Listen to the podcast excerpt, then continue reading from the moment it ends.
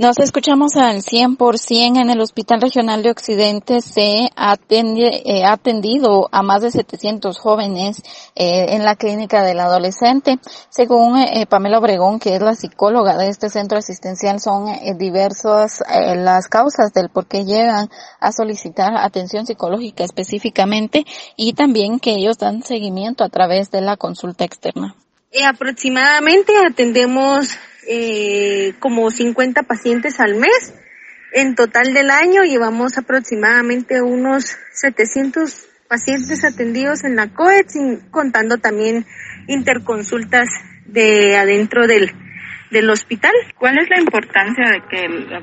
Es muy importante que los adolescentes cuiden de su salud mental.